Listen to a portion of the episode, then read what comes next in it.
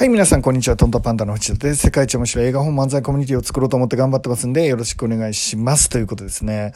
えっ、ー、と、今日はですねあ、もうライフデザインメソッドね、ぜひ皆さん手に取ってください。で、本に関してはですね、えー、ライフデザインっていう題にしちゃうかな。ちょっと今悩むな。早く決めんなら決めないとな。っていう感じなんですけど、あの、えっと、本に関して言うとですね、まあ、とりあえずライフデザインで検索してもらえば出てくるかな。Amazon でね。よろしくお願いします。で、えっと、本に関して言うと、4つのですね、えーえー、特徴を持たせているんですね。まあ、ちょっとお話その中の1個はとにかく読みやすいということですね。えっ、といろんな感想もらって、まあ、ぜひあの読んだら感想をいただきたいんですが、まあ、それを使って僕もいろんなとこ営業に回ろうと思ってるのでよろしくお願いします。でもらった感想はですね、まあ、原則一番多いのは読みやすいっていうことでした。えっ、とテンポが良くてあっという間に読みましたっていう意見をいっぱいもらっています。で2つ目に多いのが泣きましたってやつですね。やっぱり感動してもらえて、まあ、あのその2つは本当にあの伝わればいいなと思ってたものなので、えー、本当に1分目を動き出すためのそういう何て言うかな力になってくれたらいいかなと思って皆さんにお届けさせてもらっています。えーと、そういう感想とっても嬉しいので、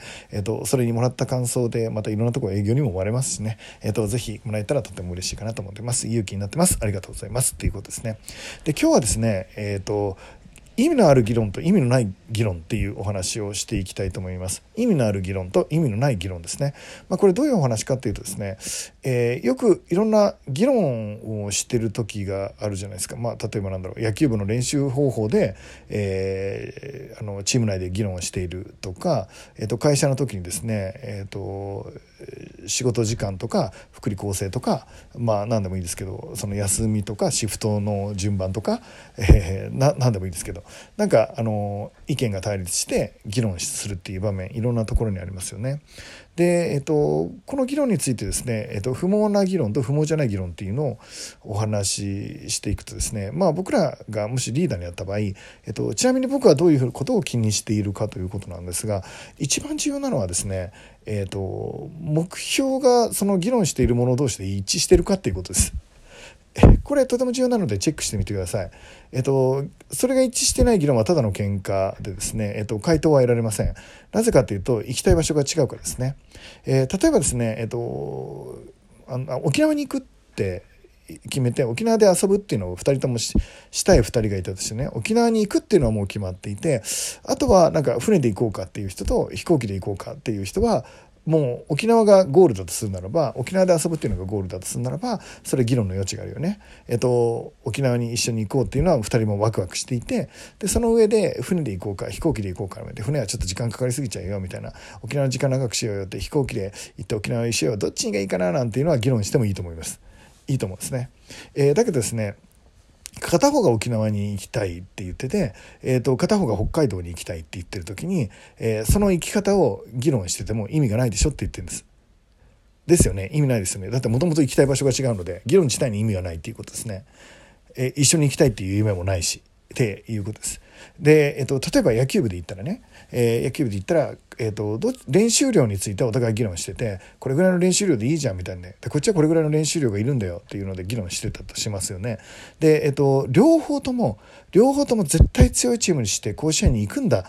ていう気持ちさえ一致してればその議論は無意味な議論ではないと思います。もちろん喧嘩になるし胸ぐらをつかんだりなんていうことがあるかもしれないけど決して無駄な議論ではないです。えーと、お互い自分が目立ちたいとか楽したいとかを目標にしているのではなくて、えーと、必ず甲子園に行くんだっていう甲子園に行くためにはこっちの練習がいいんじゃないか甲子園に行くためにはいやこっちの練習なんだよっていうお話し合いはとても議論として価値があると思ってるんですね。えっと、答えが出なかったとしても、その議論自体に大いなる価値があるかなって思っています。つまりこのケースの場合は、両方ともえーと、とにかく強いチームにするためならどんな覚悟もしてるっていう2人が、えーと、片方は少し休み休みの方がいい片方はもうそんな休んでる暇はないみたいなあの練習量とか練習メニューについて議論してるっていうのは本当に意味があると思っています。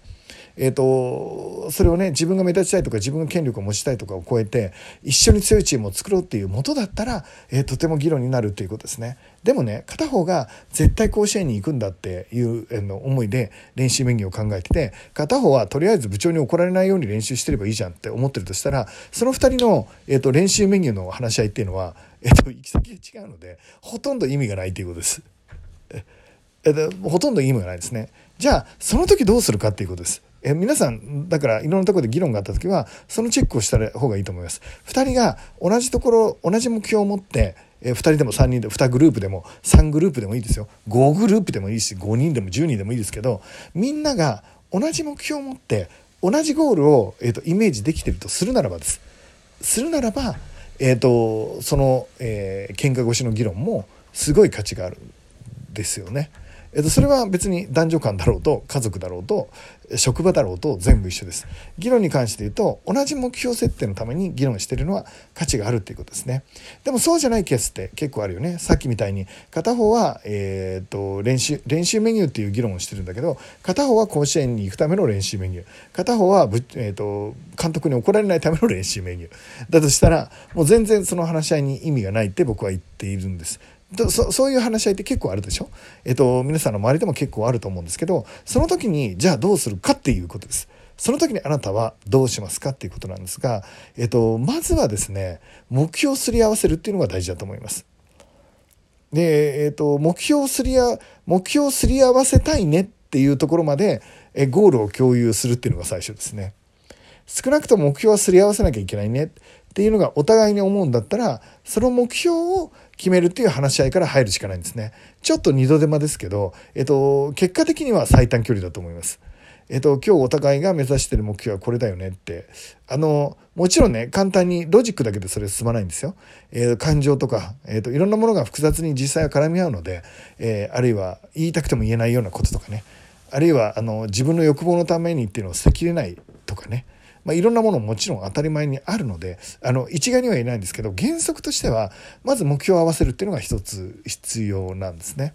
えー、つまり何をもって、えー、この話し合いを成功とするかっていう、まあ、そこまで固くないくていいんですけどなんとなくお互いの共通認識があるっていうふうに、えー、するっていうのがファーストステップになるっていうことです。で、えっと、これを合わした後に、え、そこまでの手法についてあのそのための、え、何か選ぶことに対する議論というのを価値を持たせていくことにできるということですね。つまり土台から順々に、え、ちゃんと一致してますかって立ってる場所は一緒ですかっていうところからの、えー、チェックがすごい重要かなって思っています。でこれができればですね基本的には、えーと、話し合いっていうのはあのうまくいくはずなんですね。え実際はこそんなには簡単にはいかないです。実際は人間の心ってそんなに、えーと、単純にですねいい悪い損得だけで判断できないものがいっぱいあるので、えーと簡単にはいかないんですがただそういうふうになんとなくしてこうって思ってるだけでも、えーと、だいぶ話し合いのクオリティは上がってくるかなって思ってます。え、今日皆さん、えー、なんでこんなに交差交流というか話が合わないんだろうと思った方はですね、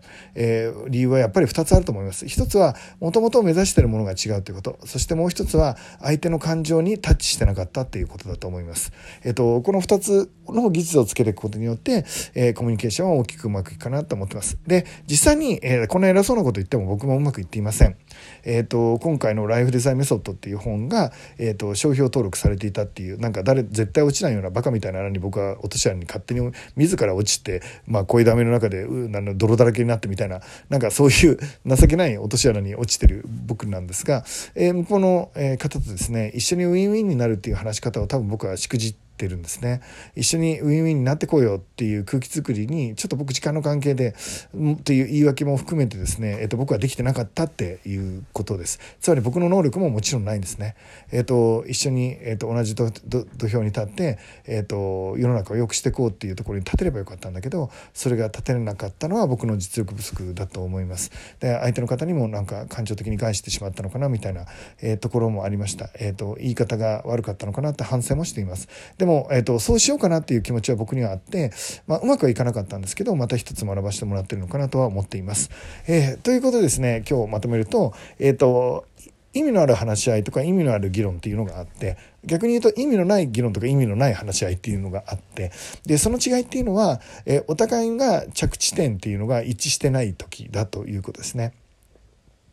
でなので、えーと、その場合はどうしたらいいかっていうとお互いの着地点を、えー、一回合わすっていうことを共有できるといいかなと思います。でちなみにそれはとても難しいです。えっ、と、それは難しいんですけど、ただそうしようかなって思うのが大事かなと思います。論理的に言ったらそれが重要だっていうことですね。まあ人間の心は論理では動かないので、まあいろいろ試してみてください。えっ、と、感情で動くことがあって、えっ、と、自分の持ってきたい方向にみんなも、えー、行きたいと思ってもらえるような話し方ができるかっていうのは、まあとても重要でね。まあ例えば甲子園に行こうと思って練習してる人と、えっ、と、監督に怒られない程度に部活をしてればいいやと思ってる人の気持ちを一致させるっていうのは本当に難しい作業です。じゃあまずは、えっ、と、あの、どういうチームにしようかみたいなとこから話し合いが始まると思うんですけど、えー、甲子園に行行くべきかいや甲子園なんか目指さなくたっていいっていう人甲子園を目指すえ高校野球をやりたいっていう人、えーと、これの意見が合わない時はどうするかまあ最悪、えー、別れてやるしかないかなっていうのはまあ一つの選択肢としてはあると思います。でその辺はあまりですね、えーとえー、感情的になる必要は実際は論理的にはないんですが、えー、感情的になった方がお互い前に進める時もあります。えっ、ー、と、ちょっと何言ってるか分かんないと思うんですけど、えー、な、な、いろいろ経験してみてください。えっ、と、まずはその頭の中でね、今の議論は、えっ、と、ゴールが一致してるかどうかっていうチェックね。えっ、と、そのゴールが一致してない話し合いほど不毛なことはない。ただの、あの、相手を罵って、えー、えー、バカにしてるんだけど、なかなか前に進まない、えー、議論になってしまうということで、えっ、と、一緒に甲子園に行きたいっていう思い、あるいは監督に怒られないように一緒に頑張ろうぜっていう思いになったか。まあ、どっちにしろ、そこを合わせていかないと練習メニューなんて決まらないよねっていうお話でした。ということで、えっ、と、今日も一日ですね、めっちゃ楽しい一日にしてください。えー、絶対になります。いってらっしゃい